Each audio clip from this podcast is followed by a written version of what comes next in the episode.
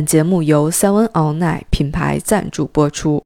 Seven All Night 秉持舒适基本是 （Walk Free） 的品牌主张，创造性的将跨界舒适科技融入经典款女鞋中，希望穿上 Seven All Night 的女生能够拥有舒适的力量，自在行走。这个春天，Seven All Night 想请你跳一支舞，在生活这个剧场中，随时随地轻盈起舞。穿上 Seven All Night 这款名为“奶油欧包”的小床垫平底鞋，双脚柔软回弹，如踩在床垫上般的舒展，正如爵士风味的摇摆舞，慵懒自在。欢迎在天猫搜索 Seven on nine” 旗舰店，一起跳舞吧！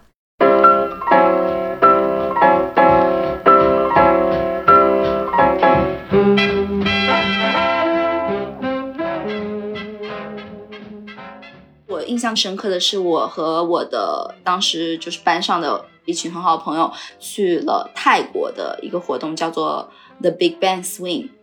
也是一个周末的活动。然后最后一天，组织者非常豪气的包下了一整条街，在那条街上铺木板，然后大家在那个街上跳舞。我当时觉得一辈子都忘不了，嗯，我觉得我的语言没有办法形容 这么开心、这么狂欢的场景。然后包括当时我们有现场乐队，但是玩到最后大家都嗨了，一整条街上的人一起 shim sham，这个感觉、这个场景也是非常震撼。shim sham 是我们的一个国际歌，就是你想象一整条街的人一起在那跺脚，跳到最后。乐手都嗨了，然后他跳水了，然后大家就一个爵士乐手，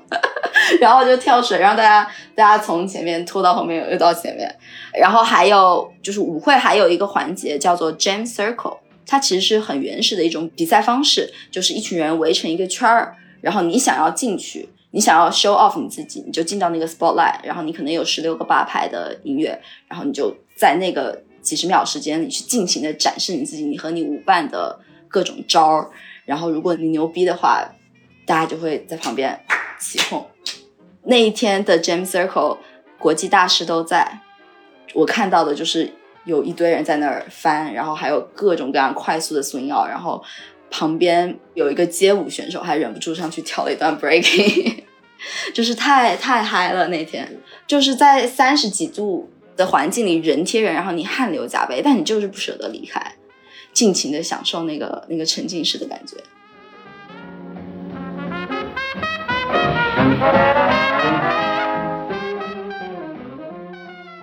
我叫 Joy，然后因为有太多人叫 Joy 了，所以大家念我的名字的时候可以拖长一点，Joy 就中间有好几个 O，这是我在 swing 圈的艺名。然后我是一个算是一个广告狗吧，到现在一直是广告从业者，然后同时也是一名摇摆舞者，学龄有三年半了。然后我也是一名摇摆舞老师，现在在上海的 Downtown Swing Studio 任教。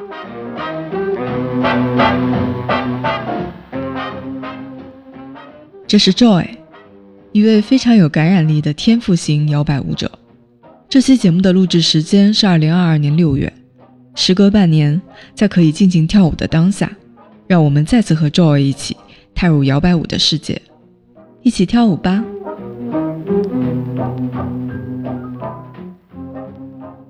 其实，呃，摇摆舞是流行于上个世纪美国的二十年代到五十年代之间，大家跳的一种社交舞蹈。然后，它的三个在我们认知中的 tag 可能就是复古。然后社交即兴非常有社交属性，以及摇摆舞它叫做 swing dance，所以它是跟着 swing music 跳的舞。swing music 是一种爵士乐，应该叫 swing jazz。swing 是一种节奏，就是它是一种节奏，它又是一种感觉。嗯，所以在爵士乐发展到二三十年代的时候，它就呃在那个年代火起来了。就相当于摇摆爵士乐是那个时代的流行歌曲，然后就像是我们会听着流行歌曲蹦迪一样，大家也会去一个地方跟着 swing 乐一起跳舞。然后摇摆舞其实是一个统称，它像是街舞一样，然后它下面分各种各样的舞蹈。呃，最流行的叫做 Lindy Hop，就是我们说的林迪舞，就是它是在 swing dance 这个大类中最被广为人知，也是最流行的。一个舞蹈。嗯，基本上如果你是一个 swing dancer 的话，你都会跳 Lindy Hop。但是 swing dance 下面还有其他的舞种，比如说 Charleston，呃，比如说 b a b o a 比如说 Shag，这些算是呃，在国外可能更加流行一点，但是在国内算是 swing dance 当中偏小的舞种。然后当时 Lindy Hop 其实它呃之所以从一个老百姓的 social dance 进入到一个比较观赏性的舞台，就是因为快。就是因为快，那个时候它的最重要的 tag 之一就是快，快在空中飞，然后你都看不清什么，然后哈哈大笑，呃，然后快乐，这就是它的几个最重要的元素。然后那些跳芭蕾的那些 show girl，那些百老汇出来的人就觉得我从来没有见过这么快的舞蹈，所以快其实是一个非常非常重要，但是又很爽的一个一个元素，对于摇摆舞来说。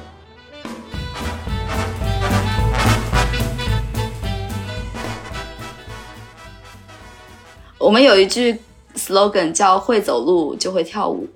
然后后来发现很就是大家都不会走路了，呃，但是其实确实我们有一个梗，舞蹈不是属于某一部分艺术家的，舞蹈是属于生活的，艺术是属于生活的。就是对我来说，音乐和舞蹈都是直击心脏的东西。你会走路就会跳舞，然后它真的还挺简单的，因为它是一个社交舞蹈，就像是蹦迪一样，每个人都会蹦迪。Who cares？你手脚协不协调？然后它又是一个可以犯错的舞蹈，你踩着别人脚，你可以跟对方一起大笑。你跳错了，手脱开了，然后不甚至踉踉跄跄的，大家都不会说你怎么这样，不会嫌弃，他会觉得哎，好好玩，就是很开心。你就可以跟对方相视一笑，然后继续跳，继续沉浸在音乐里。这个可能就是这个舞蹈最初带给我的魅力吧。它是一个非常纯粹的。又快乐的舞蹈。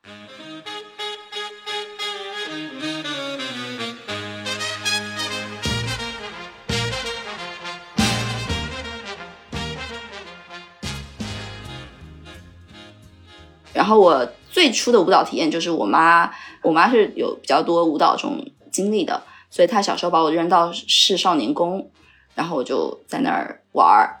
因为我是小学的时候是打乒乓球的。呃，然后在上小学的时候，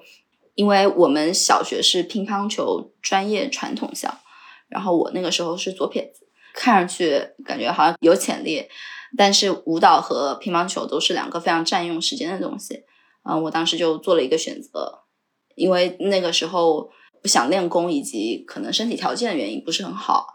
就觉得说可能打乒乓球会更加有成就感一点。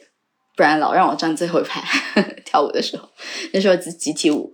就讲到这个，我觉得呃，就是我从小到大，我其实是很对舞蹈这个东西本身感兴趣的。但是我那个时候更喜欢独舞，因为我觉得你能自己一个人表达东西，你为什么要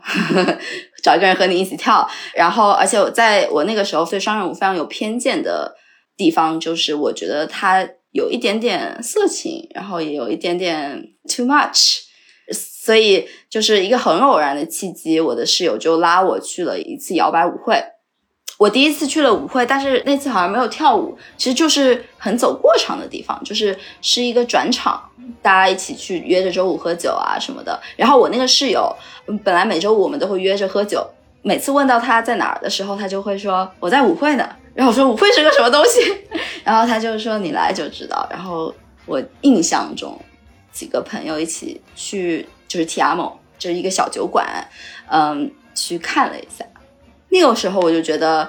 哎，好像这个舞没有像我认知当中的，像不管是 Salsa 或者 Tango 那么的激情，那么的需要肉体的接触，反而大家都还很快乐，然后就开心的像个小孩儿一样，然后舞会的气氛也很好。那个时候我还不太知道复古这个东西，我就觉得氛围很好，所以我就那个时候就觉得印象还不错。然后也是下班时间会去学一些舞蹈，正好我当时的那个古典舞的班出了一点问题，就没有办法继续上课了，所以是一个那我就随便找个舞跳吧的感觉，然后就去上了一节课。然后后来是。怎么坚持跳的，就是一个是因为那个时候可能 level one 吧，然后我们的摇摆舞的门槛可能稍微比较低，嗯，就觉得学的挺快的，然后也是有一点点成就感，然后在舞会上也觉得好快乐。那个时候有人带着你转圈儿，觉得特好玩，就很开心。呃，但是最重要的是，我当时碰到了一群我班上玩的非常好的小伙伴，我们是同班同学，然后大家就会一起约着下课去舞会，去完舞会再去吃宵夜，大家也非常的聊得来，就觉得碰到了一群志同道合的人，然后就是那个时候坚持下来的，就会出现一周跳个好几次。甚至是夸张的时候，天天都在跳舞。我还记得，就是第一次上海零迪舞节的时候，那个活动是三天三夜，然后最后一夜是通宵的，通宵到六点，然后大家还去吃了串串，然后约完之后，又在那个地方在马路牙子上跳跳起来了，然后跳到那个店的老板说：“你们之后再来跳吧，我给你们打折，你们多来跳跳。”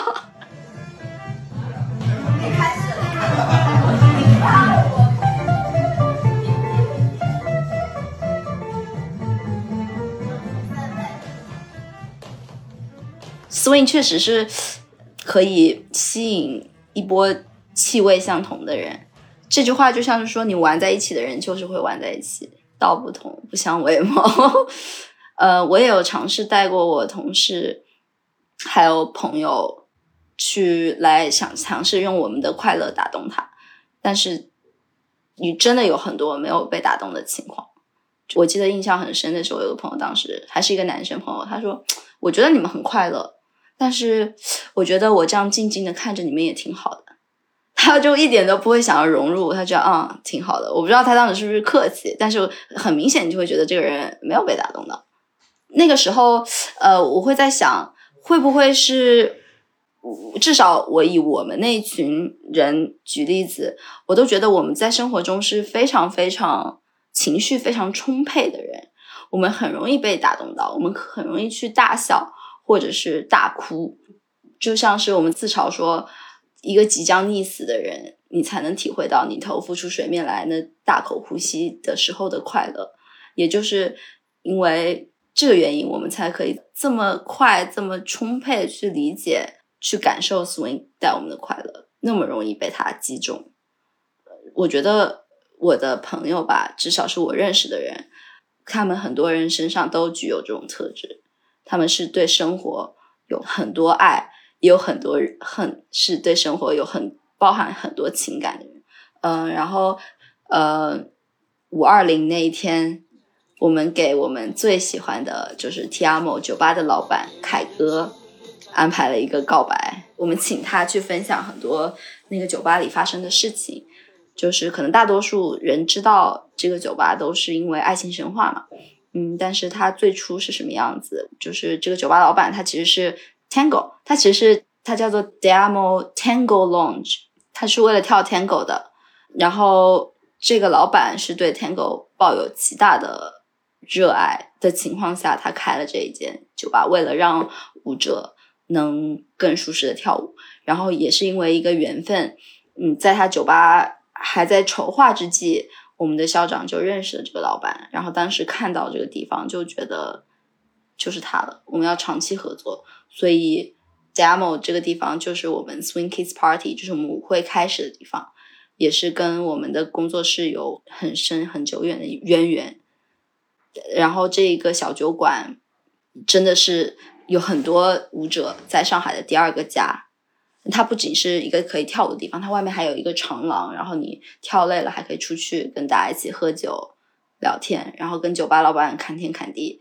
即使是一些初学者，可能不敢去里面跳舞，他们也会在外面聊天玩啊什么的，是一个很温暖、很温馨的地方。至少是我心中吧，我我觉得它是我脑子里呃摇摆舞会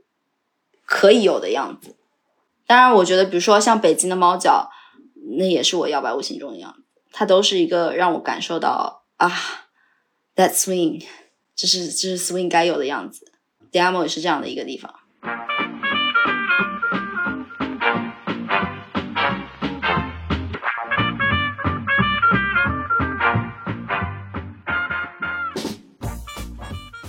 舞蹈是很容易反映你的性格的。你是什么样的人，你就会跳什么样的舞。我本身就是一个很即兴的人，我本身就不大会对生活去做太深入的规划，然后更多的是当下的生活带给我什么感受，我是怎么想的，我就是去那么做，就很我我就是怎么开始跳舞跟怎么开始教学都还挺随意的。我老师问我你对教学有没有兴趣，我说哇哦，好呀，这一点上我还是蛮幸运的，因为我们一群人就内部消化了。然后那个时候都没有什么自由练习，我们就约着去大街上，就是跟当时的一个朋友在在那个小酒吧，他是周二、周五有舞会，然后但是周一他还营业，所以我们就去问老板说，我们买买瓶酒，但你可不可以让我们在这儿稍微练习一会儿？我们就去一起去那儿练了。对，所以我们几个在当时，呃是非常格格不入的，因为我们会做很多的学术讨论，一群人聚在一起。没日没夜的聊天，聊的大多数都是跟舞蹈和音乐相关的事情，然后也会经常一起练习。然后我们也是氪金大王，有课必报，有活动必参加。然后为什么说我们特殊呢？因为我们班，我们那个 Level Two 的班，有一半的人都成为了老师。嗯，所以我还是觉得我们那个小团体好骄傲啊！现现在已经很少有有这种情况了。然后到后来开始教课之后，有了一点点算是舞蹈，因为教学相长嘛，所以我觉得我对它有更深入的理解。然后随着时间的增加，呃，你会发现这个舞它不只是舞蹈，它有太多的东西，嗯，它有音乐，它有文化。所以当你通过摇摆舞这个口子，你去撕开它，你了解到当时的历史。包括黑人文化，包括爵士文化，包括各种各样的东西。然后你通过它，你会发现你了解世界多了一点。所以就是这样一点一滴的，它就变成了一我的一种生活方式。然后那个时候，其实教学压力并没有那么大，一周就一次，一次可能就一个半小时。对我来说，更多的是一个学习的过程，甚至是我觉得它是进步的一种方式，就是你。把一个东西教会了别人之后，其实对你自己来说，你对某个动作或者某个技巧的理解是更透彻的，因为必须要吃透，你才能教别人嘛。我印象中有一个比较呃深的点，是我们当时学了 Tranky Do，Tranky Do 这个编舞之后，后来在网上搜，我就看到了，嗯，就是一个老电影中黑白的三个男人跳着同样的 Tranky Do。的那个片段，它是一段被保留下来的影视历史。我看到这个黑白视频的时候，我就特别特别喜欢，我就特别觉得特别感兴趣，所以我我会从开始就会去网上搜这种老视频，黑白的老视频来看。那看完之后，你就会就想要去了解它的出处，然后由此一步一步，你其实就是在了解这个文化，你跳这个舞到底从何而来，它为什么会发展成今天这个样子。就包括现在当了老师，然后我们也会经常去扒大师的编舞，也会去跟着各种老师学习，就是想要不断的提高。你其实对自己身体还是要有一定的训练的，但是在自己跳的时候看自己的视频，就会发现，如果你跳的是别人的东西，那怎么看都别扭。它必须是你自己当时当下真实的感受，就是它不是一个被修饰的东西，它是原生的。但可能反映在外部的就是你的手，其实你我我不太 care 我的手放到哪，我的手有没有力，我的脚有没有 kick 到位，就是无所谓，我每次都可以踢成不一样，我每次跳出来的可能也不一样，但是他每次表现出来的都是真实的东西。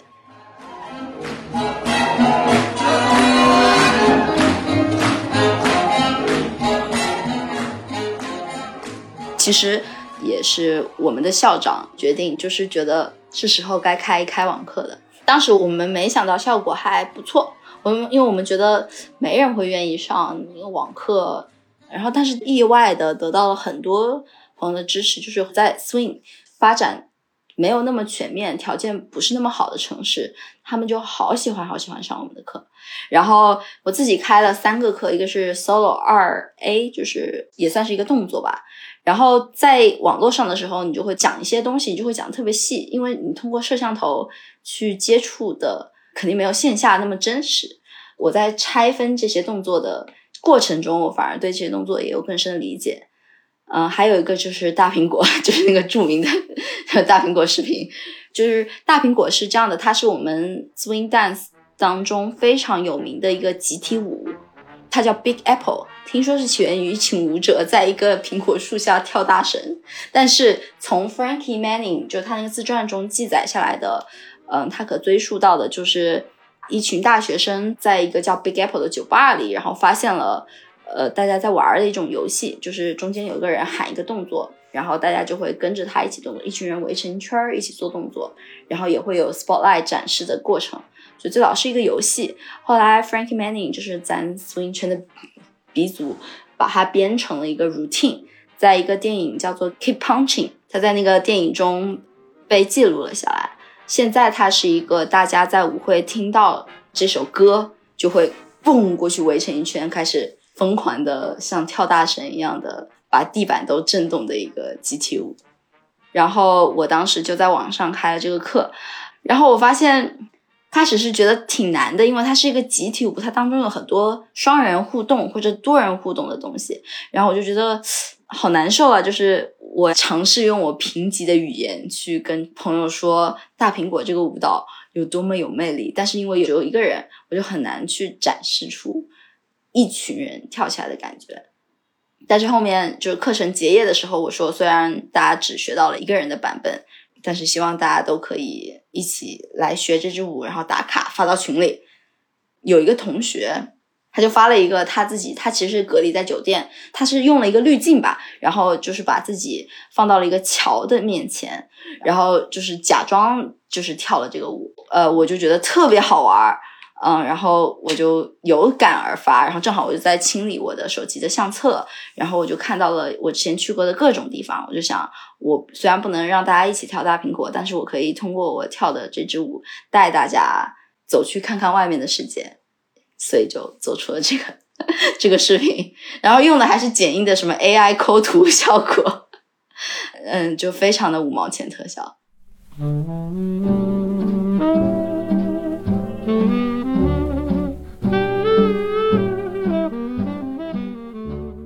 像是任何事情你都会遇到的瓶颈，尤其是摇摆舞开始，我说我学的比较快，平步青云。那当然到你不可能一辈子都进步那么快，你肯定是任何事情都是越往高处做越难的。所以在某一个时段，我就会觉得我进步的没有那么快了，我好像不像以前那样可以游刃有余去跳舞去进步了。所以那个时候是我呃很纠结，心态很纠结的时候，然后好胜心也非常强。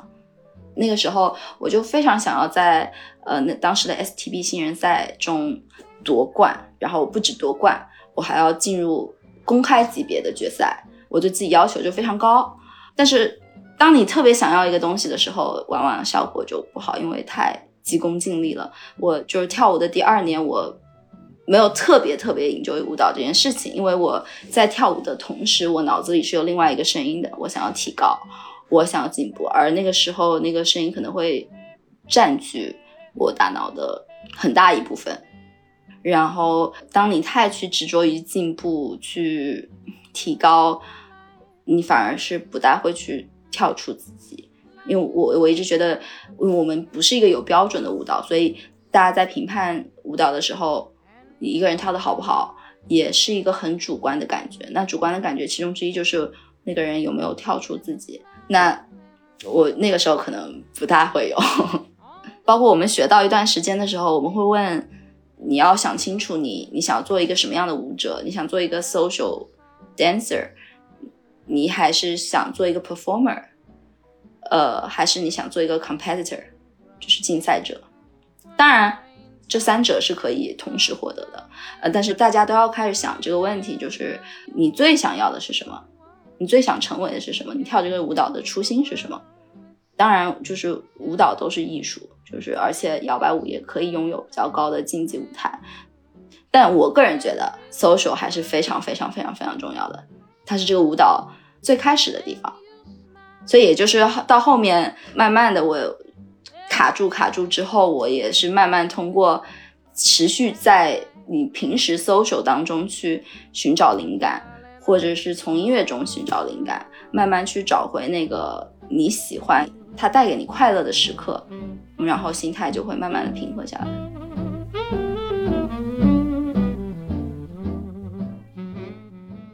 二零二二年四月，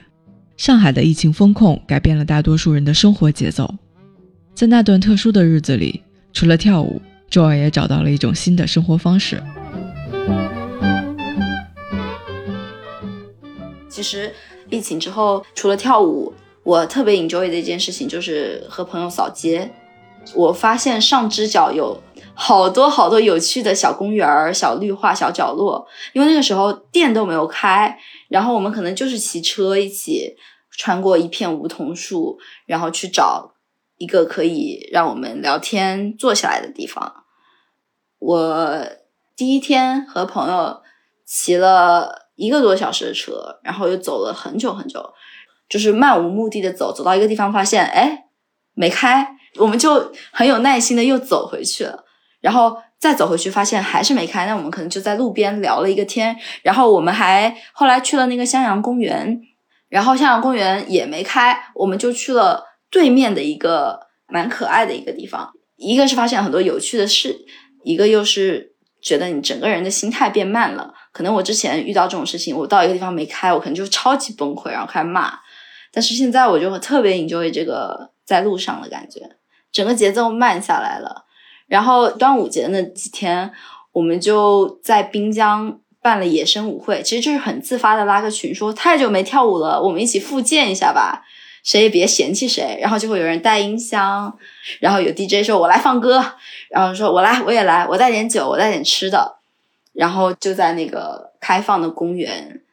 就是江边一起跳舞，见到每一个人都想给他一个大大的拥抱。我觉得我们还是要，嗯，就是还是要需要人与人真实的接触，我们还是需要线下的机会，真实的人聚在一起的狂欢。嗯然后我也我也在疫情中思考了很多这个问题，就是那你说线上课我们一起跳 solo，我们一起在线上聊天够吗？后来我觉得不太够，不太够，就是跟呃人在舞会上碰到那种碰撞出的那些快乐比太不够了。然后对于我们 community 来说，不管怎么样，我还是希望我们有一天能回到那种线下的状态。回到人和人真实的交流，用舞蹈交流，然后你和你身边人真实的去触碰、去拥抱、去集会、去狂欢。对，对于我个人来说，不管怎么样，摇摆舞一直会是我生活中的一部分。嗯，然后我也会一直坚持跳下去，不管以任何形式。因为我觉得，如果我对这个舞蹈失去了热爱，我可能就会对生活失去了热爱。就是即使经历过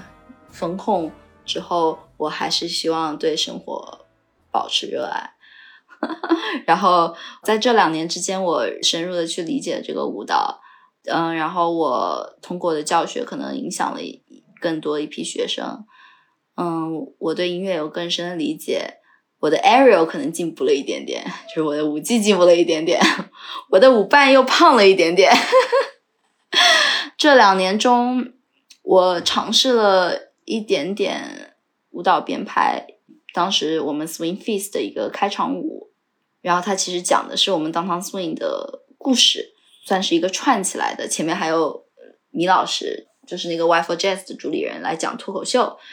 然后中间有一段 social dance，然后后来是一段编舞。其实对我来说，不管怎么样，这两年都还是成长的蛮多的。当然，你说满意吗？你永远不可能满意啊，就是 总是觉得还可以进步的更多一点。而且我本身就不是一个很有规划的人，我做的很多事情都是当下的那个冲动，那个时候的即兴。呃，所以我现在回想起来，真的都是其实有一点恍惚的，但是。回忆起来，这两年还是很美好的。嗯，但是不管怎么样，我在我还爱着这个世界的时间里，我还是会一直在跳摇摆舞。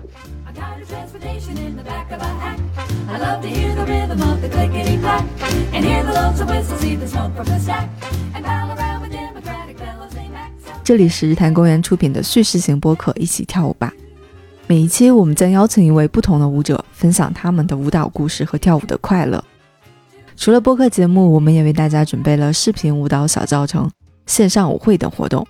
欢迎大家在节目介绍或日坛公园公众号获取更多信息，参与互动。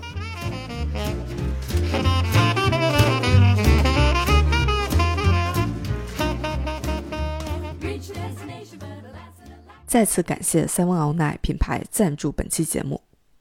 如果生活是一支舞，Seven All Night 希望以科技为每个女生打造生活的舞鞋，让舒适伴随每一个日常。